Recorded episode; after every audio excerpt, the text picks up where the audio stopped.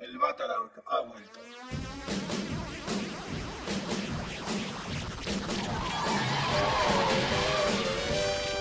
Hola, soy Pablo Banda. Y yo, Ramsés Núñez. Yo y esto tú- es El Batarang. ¿Tú qué vendes ahora? y si Pues nada. eh, lo anunciamos así de... ¡Se vende el Batarang! ¡Chismes! Ay, uno que no quiere hacer eh, rutina y monótono de todo y nada les parece. Yo no dije que no me parece. bueno, pues ya estamos de vuelta en su Batarang de confianza en esta semanita. Y pues, primero que nada, les tenemos que hoy, sí, hoy, el día de hoy, o sea, hoy 23 De enero. del 2019, Ajá. se cumplen 35 años del estreno de, Los Thundercats. de Thunder. Sí. Thunder, Thundercats. Oh, Y qué mejor manera de celebrarlo que con el lanzamiento de Thundercats. Rar. y híjole, bueno, pues entre, bueno, ya desde que se habían hecho lo, habían eh, eh, descubierto como los, los primeros dibujos, la gente estaba como un poquito de desacuerdo en- con ellos, ¿no? Ajá. Pero bueno, yo siento que es una cosa que se que tenía que pasar tarde que temprano.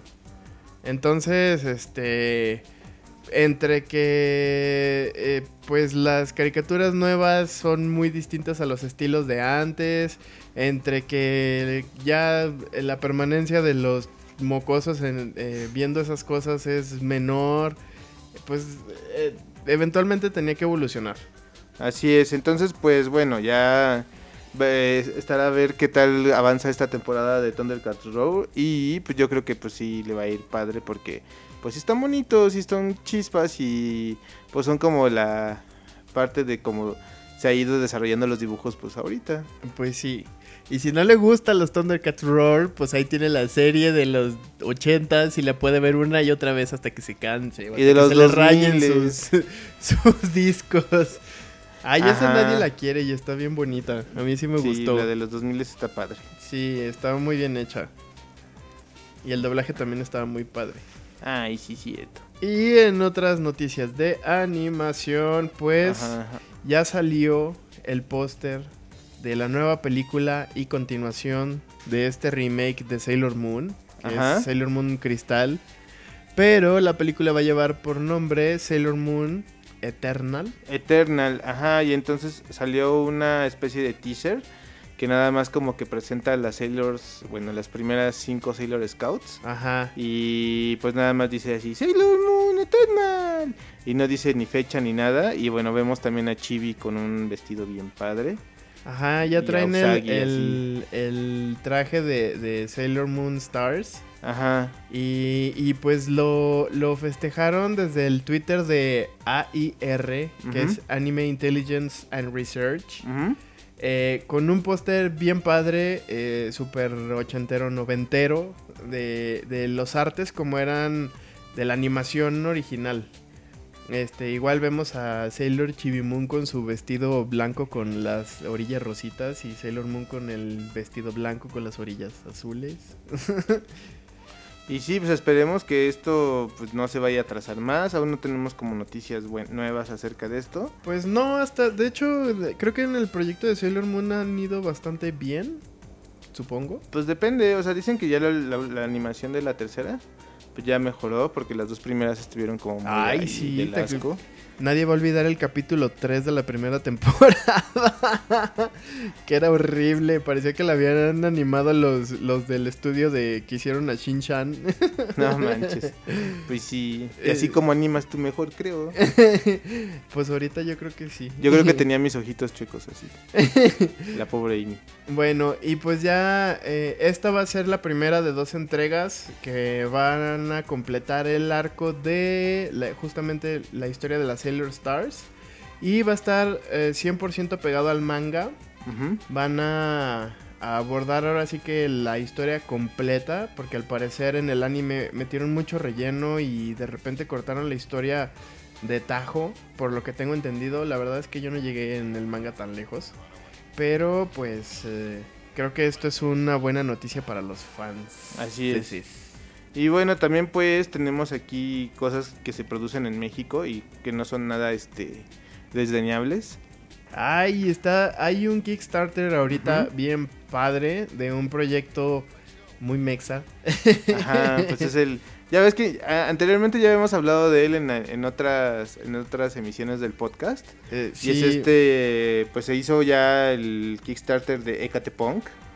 Sí, si usted recuerda o estuvo al pendiente de los videos que estuvimos subiendo el año pasado, eh, pues estuvimos reportándole cada vez que salía eh, un capítulo nuevo de este webcomic, que pues ahora ya lo vamos a, a ver hecho realidad.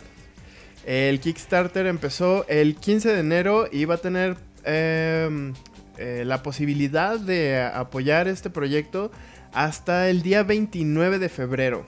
Órale, sí se Eh, lo aventaron largo. Sí, eh, usted lo puede buscar así, tal cual como Ecatepunk, Ujú, con K al último. Así es. Y eh, pues lo padre es que tiene recompensas bastante buenas. O sea, puede contribuir desde 100 pesos para... Y lo que le van a dar es un libro digital. Eh, hasta... No sé, si usted tiene una tienda especializada en cómics, puede invertir, eh, creo que son 1500 pesos. Y puede tener un, un paquete de 10 libros impresos. Eh, entre las, em, las recompensas intermedias puede recibir trabajos del mismo autor, de, de Joshua Hernández, que son eh, eh, algunos de sus trabajos como los miaura- miauriachis. Este también eh, tiene peluches de este, de este cómic de los miauriachis. Miauriachis. Este mm, eh, tiene, eh, creo que todos llevan set de stickers. También tiene como recompensa otro de sus de sus historias que está muy padre, que es Niña Piñata, que también ya habíamos hablado de, ella aquí. Y su más reciente trabajo, que es como que un cómic RPG de 500 páginas que se llama El ombligo de la luna que está padrísimo. Y eh, pues puede, puede optar por alguna de estas recompensas o hay la opción de tenerlas todas. Así es. Y eh, también va a tener uno que fue el que yo el que yo adquirí, que es el libro impreso con un pin metálico y una playera. Así es. Entonces, básicamente, si quieres el libro con stickers, están entre 250 y 350, dependiendo de dónde vivas. Ajá. Para CDMX 250, 350 para el resto de la ciudad. Si quieres toda la colección de cómics, que es el libro impreso de Catepunk, El Ombligo, La Niña Piñata, Los Miauriachis y colección Pepe Pesadillas y tus stickers, pues Ah, esa es la de mil, Pesadillas también. es la de 1100. Entonces, pues ya y la más cara es para tiendas y distribuidores, Ajá. que son los 10 libros completos. Y Sí. bueno, pues igual debería abrir una más grande, que es como la de estas cómo se llaman? Estas este recompensas así como meet and greet o cosas más personalizadas. Pues eh, creo que no tiene una cosa así, pero eh, al menos los que aporten antes de el 4 de febrero, si no mal estoy, Ujú, eh, van a aparecer en una en una viñeta eh, que se va a redibujar de, de alguno de los capítulos de Catepunk. Entonces, pues eso está padre. Salir Así en un cómic hecho en México. Pues sí, de hecho eh, eh, sí está padre. Y bueno, pues sí échenle ganas porque de la red de la meta que son 30 mil pesos, pues lleva una tercera parte, poquito más eh, de la tercera Ajá. parte. Y pues usted puede constribu- con- contribuir. eh. Contribuir. Es que es constru- construir y contribuir a la misma. En la misma. Eh, sí.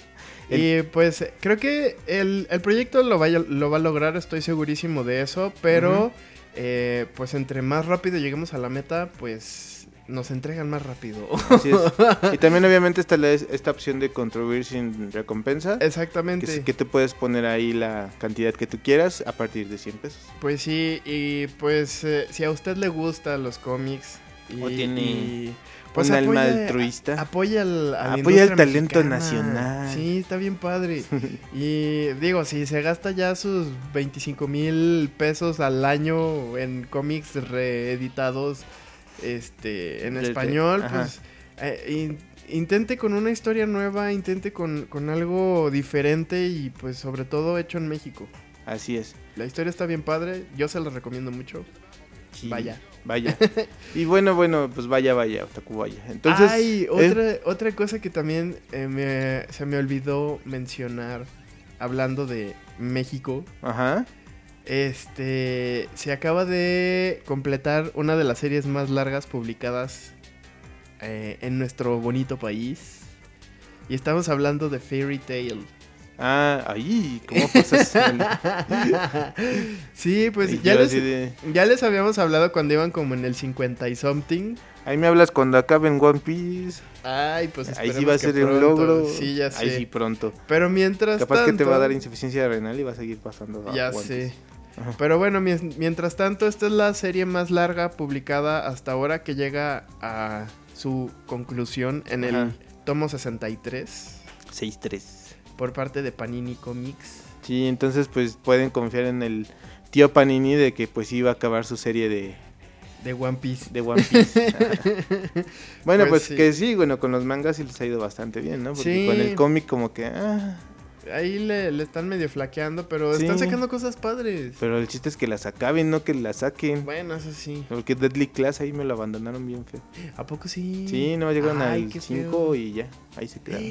Bueno, a lo mejor están buscando como que hacer mancuerna con lo que se está publicando en Netflix, porque creo que The Boys lo siguen... The Boys. The con Boys, B pero pues The baboso. como ya tiene bastante ratito, pues igual. Sí, más, porque... Más seguro. Este, según yo no les había ido de, en un inicio muy bien con ese cómic y ahorita con lo de Netflix. Pues no, ¿qué no, fue? es En Amazon Prime. Amazon Prime. Con la serie, ¿no? Ajá. Ya Quedó mejor. Este, creo que ya lo empezaron a buscar, entonces yo creo que por ahí está el asunto. Así es. Y bueno, si usted sigue Fairy Tail, pues eh, récele al tío Panini o escríbale en Twitter para que nos publiquen eh, Fairy Tail 0, que es un tomo más. y el Fairy Tail, eh, la aventura de los 100 años, que son cuatro tomos, Ya, para ya completar todo el universo de Fairy Tail. Bien padre. ya. y bueno, pues ya por último tenemos que comentar, como estamos en la época de premios y ya están los globos de oro, así que si el jajas gana, pues ya el otro jajas tuvo varios, ya tuvo varios premios en, en otras categorías. Y eh, a final de año, me, me parece que en noviembre, me creo. Fue, en Eh. fue de diciembre. No, pero en noviembre a mí. Ah, En noviembre, este. En noviembre fueron las se dieron las- a conocer las nominaciones para villano del año De y DC, ajá, y DC abrió una plataforma y hablamos de ellas, eh, de cómo podían votar y quiénes eran los nominados. Y pues ya se dieron, esta, esta entrega de premios ya se dio con ceremonia y como con Harley Quinn como host, que tuvo sus mil cambios de, de ropa y todo así bien padre como debe de ser.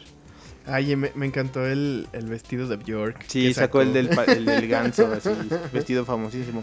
Sí. Y bueno, pues este, realmente hubo, bueno, siete categorías principales, porque hubo categorías así de el mejor villano que se saca los mocos o cosas por el estilo, pero que esas no importan y que de hecho pues no, no ameritaron más de un cuadro dibujado mal hecho ahí en el cómic. Pero bueno, salió este cómic el 19 de diciembre que se llama Harley Quinn, el villano del año.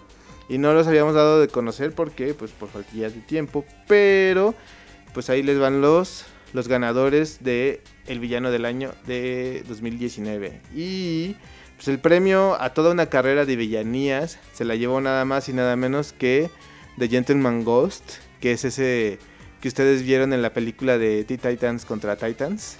Ajá. De Teen Titans Go contra Teen Titans, que fue el villano del inicio. Y bueno, es un villano así como muy clásico y chistosón, entonces fue como raro, pero yo no sé por qué la gente lo escogió, porque acuérdense que estos premios fueron todos escogidos por los fans.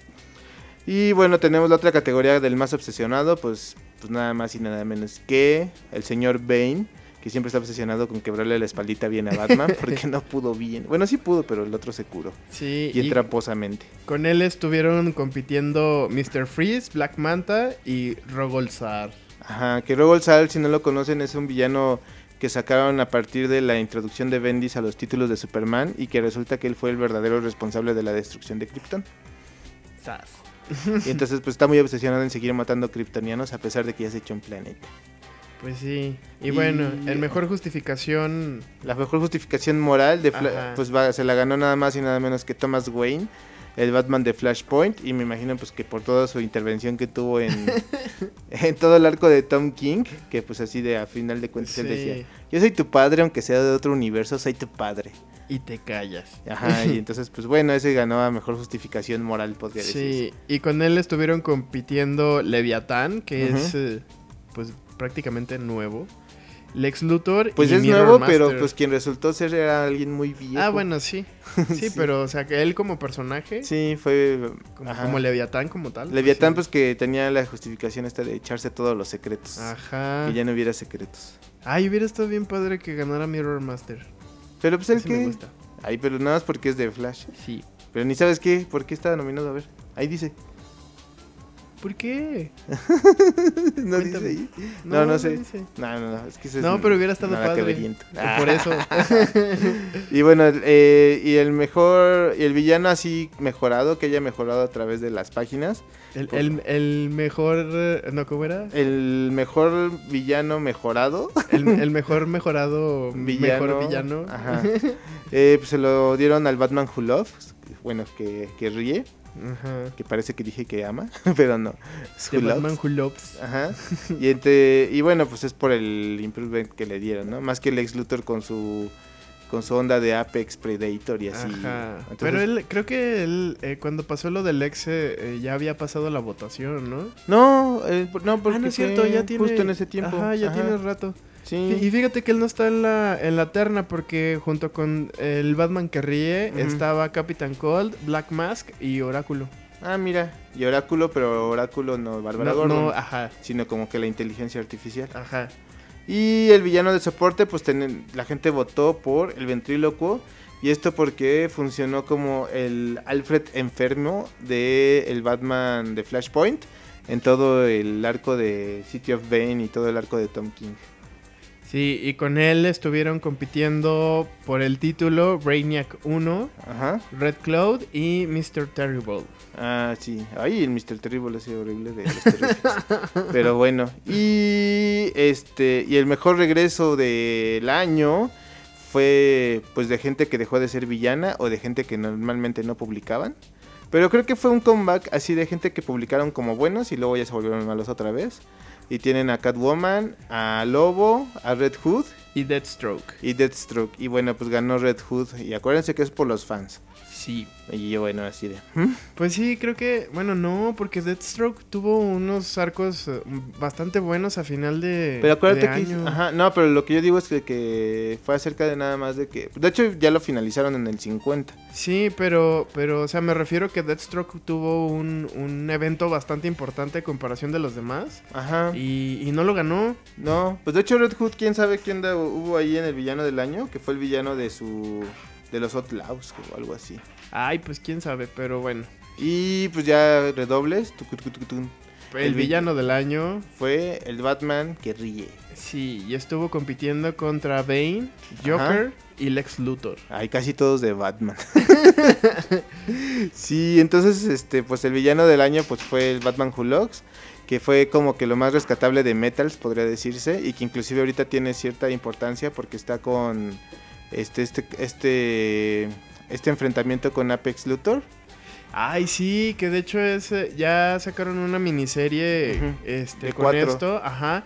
Y de hecho impactó en varias series, sacaron algunos one shots que, este, Ay, con los que cómo me infectados. chocan y y- así. Ajá. Ay, pero es que están, me gustaron mucho, están Ay, bien ¿sí? padres. Porque sí. luego cuando están así bien X, que dices ahí, así de lo va a escribir mi sobrina, a ver sobrina escribe. Sí, pero fíjate que a pesar de eso, o sea, yo también Ajá. iba así como que con todas las expectativas por el suelo y cuando, cuando leí los primeros fue así como que de, ¡Ah! De oh los... my god. Ah, pero bueno, es que fueron los... los ¿Cómo se llama? Los infectados, ¿no? Ajá, Ajá. sí, esos fueron como Ah, one bueno, shots sí, y, ajá, cosas. Y eh, sobre todo en Hawkman y Supergirl, eh, pues fueron eh, dentro de esas mismas líneas, pero fueron como tomos especiales, que fueron los que salieron con la, la portada de acetato. Ajá. Ay, que de hecho me faltó el Supergirl, ya no lo pude conseguir. Ahí no contigo. Sí, ya sé. Pero Pero bueno, entonces eso es todo por el día de hoy, ya saben. No es cierto. ¿Qué vas a decir? Mis Power Rangers. Ay, Es una historia muy triste y tengo que contarla. Me van a cancelar los Power Rangers. Estoy tocando el violín más pequeño del mundo, color rojo Power Ranger. Pues eh, después de haber anunciado el, el título de Power Rangers número 50 Ajá. y pues de cierta manera el final de...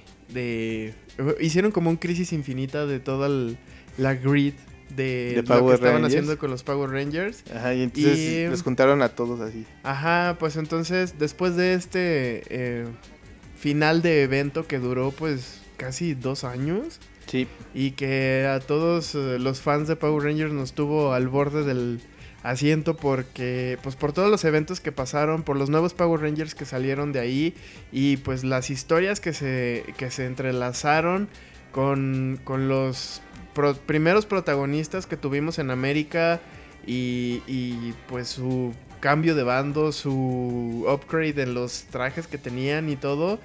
Eh, pues ya llega al final y con ellos también la serie de Go-Go Power Rangers eh, que va a terminar en abril con el tomo 32. ¿Y por qué fue así una onda de varo, de publicación, de que no se vendía? Este, no, creo que más bien tiene que ver mucho con, con lo que va a pasar con, en la historia hasta ese número, porque justo es como un. como un- una crisis de DC. O sea, llega a ese punto, se destruye como que todo el, el universo. o- Power Ranger. bueno, no se, no se destruye, sino que va a cambiar todo. y, y, pues van a consolidar un nuevo universo.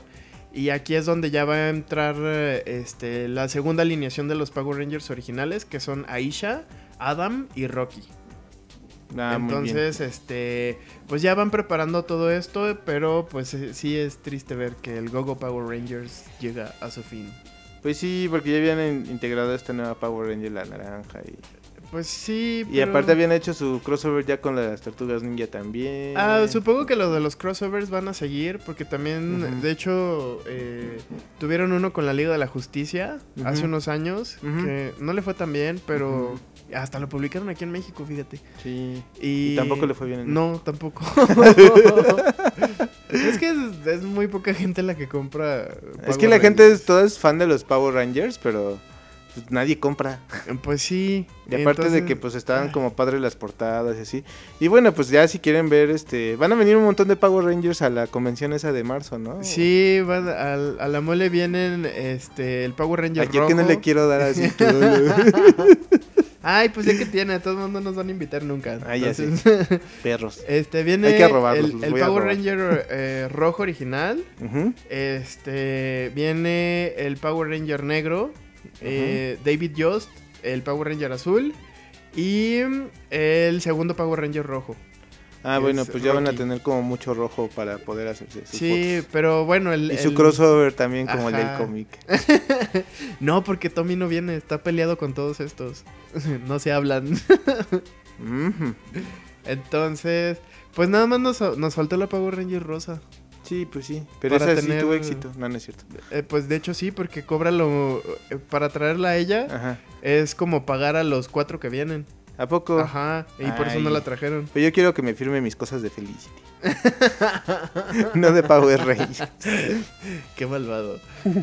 Pero, pues, eh, no sé, es un- una historia como agridulce porque la historia de los Power Rangers en los cómics sigue avanzando, ya se separó de la historia que vimos en la televisión y está padre porque nos trajeron como que un multiverso eh, dentro de los Power Rangers y yo soy muy feliz. Bueno. Pues está bien. Ahora sí ya. ¿O Ya, no? ya, ya, ¿Vas a perdón, ya, así? ya, ya. Oye, si se compran. Así de, pásenle al marketplace de Facebook donde estoy vendiendo mis figuritas de nada.